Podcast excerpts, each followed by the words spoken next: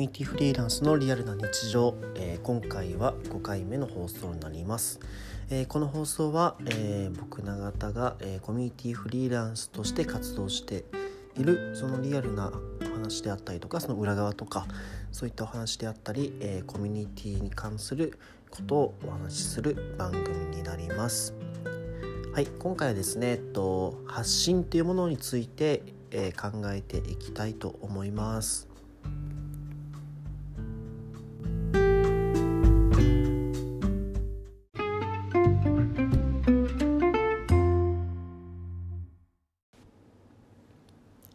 はい、えっと今回は発信について考えていきたいと思っています。なんでこの発信ってテーマを選んだかというと、僕はすごいそのフリーランスとして活動する上で、もや発信なしでは正直生きてはいけないんじゃないかぐらい助けられているんですね。でその、えーと、リアルな話をしたり、え、どういうことを考えて発信してるのかっていうのをお届けできれば何かしら、えー、参考になるものがあるんじゃないかなと思い、えー、今回発信をテーマにしてみました。で、えっと、僕が何でまず発信してるかっていうところを整理すると大体 SNS は一通りは使っていて一番メインで使ってるものが Twitter でちょっとサブ的な感じで Facebook と Instagram でちょっと長文を書く場合は note。で、えっ、と、今聞いてもらっているこの音声配信。あとですね、ブログも実はやってますと。ぐらいですかね。動画関係は基本的にはやっておらず、ちょっとまだ恥ずかしさが取れなくてですね、YouTube で、えー、発信がちょっと抵抗がまだあります。で、それちょっと抵抗が強いからこの音声配信にしたっていう経緯がありますね。はい。っていう感じでいろいろ発信をしているんですけど、まあ、僕の場合、えっ、と、使い分けを少ししていますと。で、まずツイッターはですね、えー、主にそのコミュニティの情報を発信していく場にはなっているんですけど、まあ、それ以外にもですね、えー、プライベートの話も少しずつしてますし、えー、自分の思考のなんだろうな価値観とか、え、考えてることみたいなこともよく発信をしています。結構家庭を見せることは結構多いですね。なんかこれは絶対に受けるだろうと思ってツイートするよりもパッと思いついたこととかをとりあえずメモ代わりにツイッターを使って発信するみたいなことはよくやってます。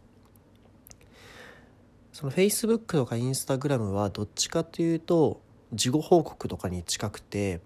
こういうイベントやりましたとかこういう活動してますみたいなまとまった情報を発信する場になってます。とインスタグラムの方が割とプライベート感かなり強くて Facebook は結構なんだろうな公式公式感というかえーと、仕事のことはよくつぶやいたりしています。あとはフレスコボールっていうスポーツの、えー、こともよくつぶやいてますね。で僕よくやってるのはツイッターのその思考のメモみたいなものをツイートしてそれを、えー、題材にノートで長文を書くみたいな、えー、二段構えの考え方でやっていてツイッターのその皆さんのそのリアクションとか、えー、ファボ数が多いリツイートよくされたなといったものを、えー、があれば、えー、ノートで取り上げてみたりとかちょっとそういう半分マーケティングチックに使うっているところも実はあります。でそうですねツイッターのいい方このまま話していくと気をつけてるポイントはいくつかあって例えばなるべく140字フルフルでツイートしようっていうことを考えたり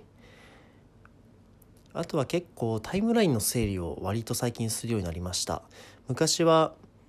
えー、ちょっと適当にやったなとかもあるんですけど初めて僕のプロフィールを見に来た人がどういうふうにえー、感じるのかっていうのを客観的に見るために、えー、こまめに自分のタイムラインを見返して、えー、なるべく上の方にコミュニティの情報をつぶやいているものを持っていくとか、えー、はよくやってますね。はじめ例えばなんかもう上にプライベートの話しかしてないみたいなものになってしまうと来た瞬間に人はああこの人はそういう感じでツイッター使う人なんだと興味を持ってもらえないんじゃないかなとも思っていて。でコミュニティの情報をなるべく上に持ってくるようにはしています。じゃあなんでコミ、えーと、プライベートのつぶやきをせずにコミ,、えー、コミュニティだけの情報をつぶやけばいいのになぜプライベートの情報をつぶやくかっていう話なんですけどえっとですねここはいくつ考えがあって一つはえー、っとですねそのコミュニティの情報だけつぶやいちゃうと、まあ、メディアとしての永田になアカウントになってしまうんですよね。まあそれはすごいいいことではあるし一つ狙ってるとこではあるんですけどそれだけだとやはりそのいい情報をつぶやかつぶやかないかでその人のフォローする価値が決まってくると思います。そうじゃなくてそういうプライベートな情報をつぶやくことによってどちらかというと一人間をえー、なんだろうな応援してくださるっていうか、えー、その一人間に対して、えー、フォローするという行為に変わると思うんですよね。要はつながり方が違ってくるんじゃないかっていうのが僕の今の仮説を持っていてただメディア見るだけだったらな例えば雑誌を買ったりとか普段テレビテレビを見たりとかしてる感覚だと思うんですけど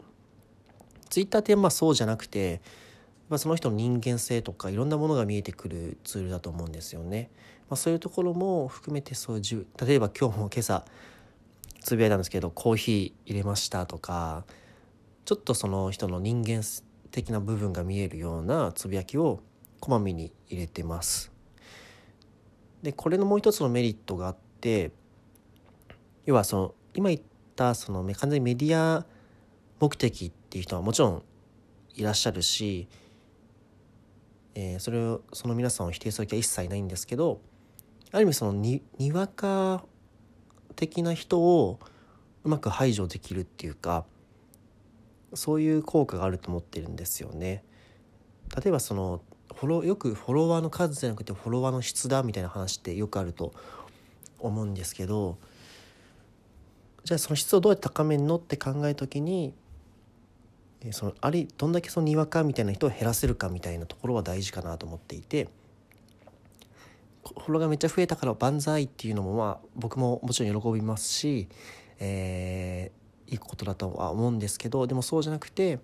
フォロワーを意図的に減らしに行くみたいなことも大事だなと思ってます。それが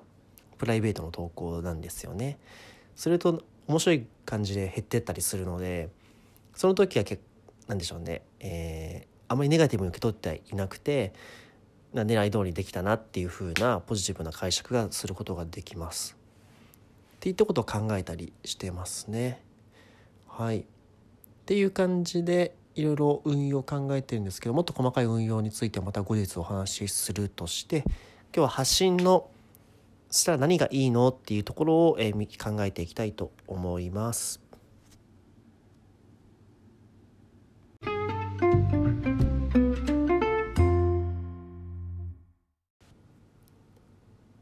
えー、じゃあ SNS とか発信をやっていくメリットを一つずつ見ていきたいと思うんですけど今パッと考えて思いついたのが大きく3つなんですね。その1つ目が、えーと、まず自分の内省する時間とか自己整理になりますよっていうのが1つメリットだと思います。内省については先日の、え音声配信でもお話ししたんですけどやっぱり僕の場合書くという作業とか、まあ、こういった今喋ってるみたいなことをすることによって、えー、自分がどう考えてるのかなとかの整理がめちゃくちゃできるんですね。それはツイッターの140字ノートのまあ1000字以上の文章とかも、まあ、分量とか私はあるんですけど140字でも全然、えー、僕にとっては、えー、大事な内政の時間に今なっております。そうやってするとですねやっぱ自分の中でどういう価値観を持っているどういうことを大事にしているっていうのが、えー、言葉として、えー、認識できるので非常に人に伝えやすくなるのかなと思っています。それで一つずつ言葉にすることによって、えー、なんでしょうねなんか人に伝える力がつくっていうのもあるし人を巻き込む力をどんどんつけられるんじゃないかなと思っています。特にフリーランスでやる場合はですね本当にそこは大事なんじゃないかなと思っていて要は会社みたいにですね組織で置くわけじゃないので、まあ、自分で仕事仕事を取ってくる必要があったり自分で仕事を生まなきゃいけないのは、えー、現状として常にあるんですね。僕はそれを、えー、発信を通じてやっているわけなんですけどで発信を通じてやろうと思うとやっぱどうしても言葉にしていく必要が出てきます。っていうところで、えー、自分の中のもの持ってる価値観みたいなことをしっかり発信することによって、えー、伝える力を身につけていくと。まあ、とろけれる人が増えれば増えるほど、えー、ある意味仕事のチャンスは生まれると思うし、えー、なんでしょうね自分で描いていたキャリアパスみたいなものを実現できる、えー、大きな武器になるんじゃないかなと思っています。はい、まあ、でこの部分は先日お話ししたからちょっとこんな感じで、えー、まとめたいと思います。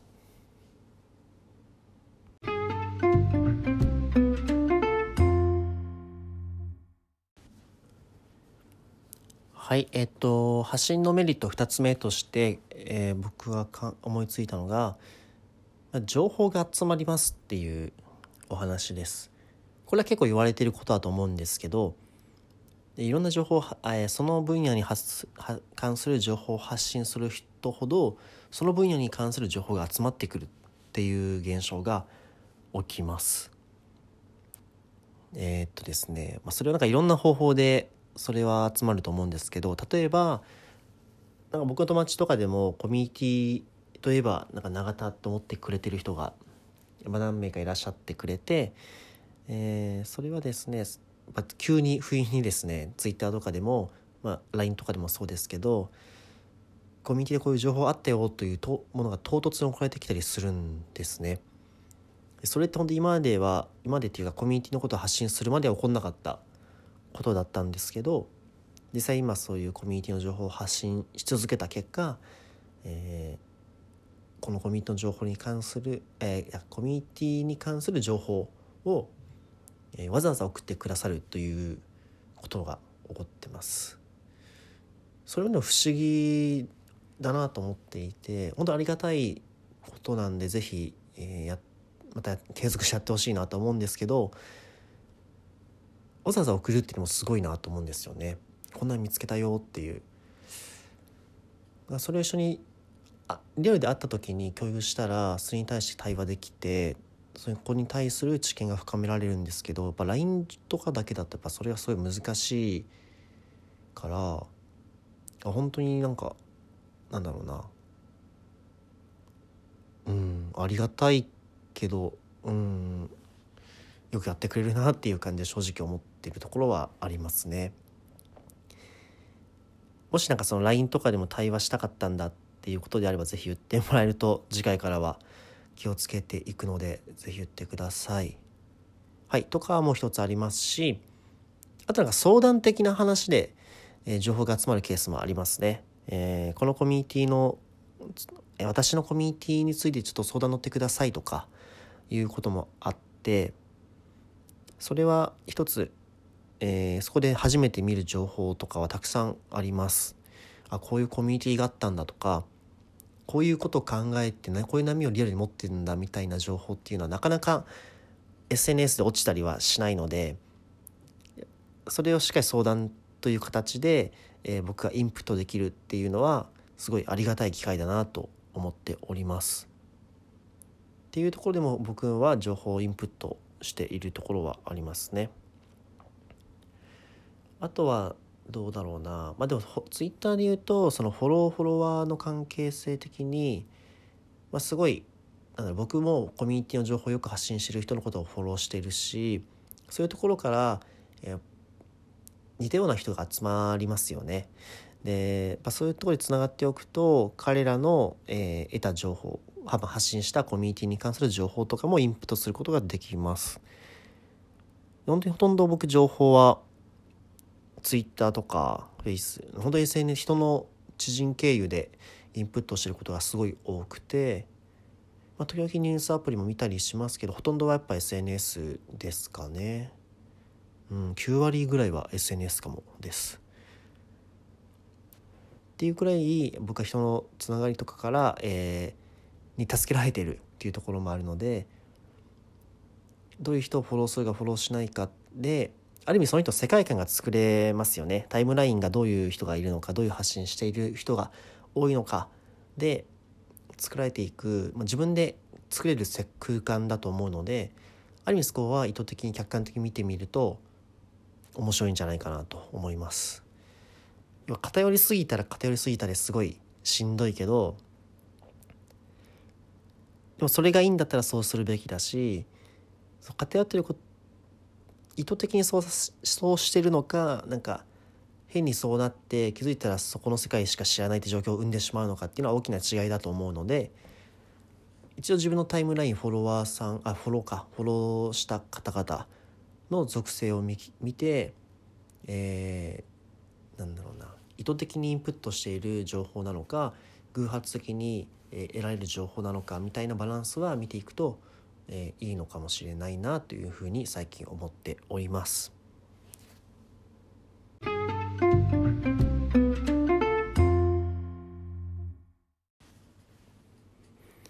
で、えー、最後に発信のメリット3つ目なんですけど、えー、似たような価値観の人でつながれることっていうのが大きなメリットなんじゃないかなと思っています。これはね本当に強く実感するしよく発信を力入れている人と話すと大体この話によくなるんですね。えー、例えばそこの SNS を通じての出会いって結構ありましてちょっとお茶しましょうとか、えー、お互い気になったら会いましょうみたいな人って僕は定期的に入れてくださるんですけどあんまりそこで出会った人とですね今日会って失敗したなと思う人ってあまりいらっしゃらないですね。大体何かしら共感は絶対あるし大体話は弾んだりすることがすごい多くてそれはやはり日々の発信でやっぱ価値観の共有ができていたからなんじゃないかなと思っています。僕の発信を見てそれでも会いたいって言ってくれる人ってやっぱ僕の発信に対して何かしら気になることとかえー、共感できることがあるからだと思うんですよね。それがないとやっぱ会いたいって思わないですよねわざわざ時間かけてなんだろうなもしかしたらカフェだったらお茶代も出してで使うリソース結構多い中でそうそれでもやっぱ一歩踏み出したいと思えたっていうことは何かしら絶対、え共通語があったりはするわけだと思います。で僕さっきあのフォロワーの質の話にも通ずるんですけどっぱりその価値観が合わない人とかはとはやなんだろうなあんまり会い会いたくないは言い過ぎだけどそんなしょっちゅう会うものでもないんじゃないかなと思う時はあったりして僕がその一つ特にです。ああ思い出した。特にえっと深い関係っていうか長い関係性になる場合は特にそれは強くえー、大事だなと思っているところ一つあります。例えば僕はその仕事をほとんどツイッター経由でいただいてるんですね。えー、ちょっと仕事をが変わるタイミングとかあった時に、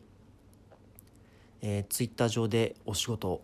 お仕事くださいというか、えー、仕事一緒にしませんかっていうことをつぶやいてですね、えー、募集させてもらったりは時々するんですけどまあ、そういったところから一緒に仕事先を見つけていきますと。例えば一番直近だと、えー、去年の7月ですね、えー、まあ、仕事が変わるタイミングがあって同じようなことをつぶやいたら10社ぐらいから連絡いただいて、えー、全員個別でお会いさせてもらって、えそこから一緒に仕事しましょうって形で今一緒に仕事につながっているんですけどやっぱそれをして思っったのがやはりその似たような価値観っていうかお互い分かる目指す方向がすごい似てるとか、えー、実現したいものが似てるみたいなことの共感度やっぱ高い人がすごい多かったですね。向こうもなんとなく僕のやってることは理解しているし考えてることもすごい、えー、共感もしてくださる。えー例えばこれをえー、何でしょう、まあ、ウェブページとか自分で作ってそこから応募するっていうことも、まあ、フリーランスだったらできるとは思うんですけどそれだけをしちゃうとなんだろう表向きの僕のスキルしか見ない人が集まると思うんですね。でそれってすごい不一致を生みやすい設計だなと思っていてそうじゃなくて、まあ、そのコミュニティ的なスキルも含め僕の価値観もすごい加味してほしいなと思っています。例えばそうコミュニティのことはできますよと言っても一概に言ってもいろんな方向性があると思ってるのでそこはしっかりお互い見極めていきたいなっていうポイントでだから僕はこういう考え方でコミュニティを仕事にしていますとか、えー、コミュニティ関係ない人間的な価値観部分もこう僕は考えてるんですとかそういったことは結構ツイッターでこまめにつぶやいているのでそれを見てくれてそれでも仕事をしたいと思ってくれるならやりましょうみたいなスタンスなんですよね。なんかある意味すごいセグメントかけてます。だから人間関係ツイッターを通じて出会う人とかがそのいい人ばっかだよねみたいな話もそのセグメントをかけられた状態で、えー、それでもそのアクションまで行っている人だからっていうのはかなり大きいなと思っています。発信ってすごいなと思うのはある意味その関係性をちょっとコントロールできるんですよね自分で。こういう人は嫌だこういう人はいいこういう人は好きだっていうことをつぶやけばやはりその好きだって呼ばれる系の人がなんかなぜか集まる。で嫌いだって言われてる人はなぜか遠ざかっていく。もちろんそうですよね。な嫌いって言われてるのに一緒にいる必要なんかないし、えー、ましてやツイッターとかねボタン一つで気軽に関係性が変わっていくものでもあるのでそこはすごい当たり前だし便利だなと思うところだなのでその特性みたいなのはまあ活用した方がいいんじゃないかなとは思っています。ただですねなんかすごい気をつけなきゃいけないなとは思うのはその今見たセグメントされた関係性も大事だけどとはいえやっぱり偶発的な関係性見ても大事だよねみたいなすごい思っていていや自分の世界でしか生きれない状態に作るのはちょっと怖いじゃないですか。えー、自分たちの価値観が正義であるっていう発想になるとちょっと宗教チックになるし、えー、広く社会を見ることができなくなってしまうので自分たちに大事にしたい価値観はこうでも世の中にはこういう人たちもたくさんいるみたいなことをバランスよく見ることがすごい大事だなっていうのはと強く感じています。なのでそのコミュニティによってそういう関係をなんか出し分けしてるっていうかっていうところは僕なんか一つ気をつけているポイントですね。だツイッターとかはどっちかというと似たような人とつながるツールになっている。そうじゃないまた別のコミュニティとかがあるんですけどそういうとこでは、えー、なんだろうな違う価値観がみんな集まっていてもちろんさ楽しいんですよ。一緒にいるのは楽しいけどある種僕は学びに行っているところも結構強くてなるほどこういうふうに考える人もいるいらっしゃるんだとか普段そういう僕の周りにいないようなえっ、ー、とうんそうコミュニティみたいフリーランスコミュニティとかちょっとまだまだ社会的に一般化されていないようなところじゃない昔からあるような職業とかにも勤めていらっしゃる方の話とかもすごい参考になっていてそういう、えーと、関係性をのバランスみたいなことは見ていくとより健全な、えー、ライフスタイルを送れるんじゃないかなと思っています。ではその Twitter とか Facebook とかその辺は、えー、さっきみたいに、えー、似たような価値観の人とつながるいいチャンスなのでしっかり自分の持っていることを大事にしたい価値観っていうことを発信していくことによってより自分の大事にしたいと思える人と出会えるかもしれない。まあ、出会えると思います。なんか本当にそこに向かって走れば。っていうところもあるので、えー、ぜひ発信はおすすめですよというお話です。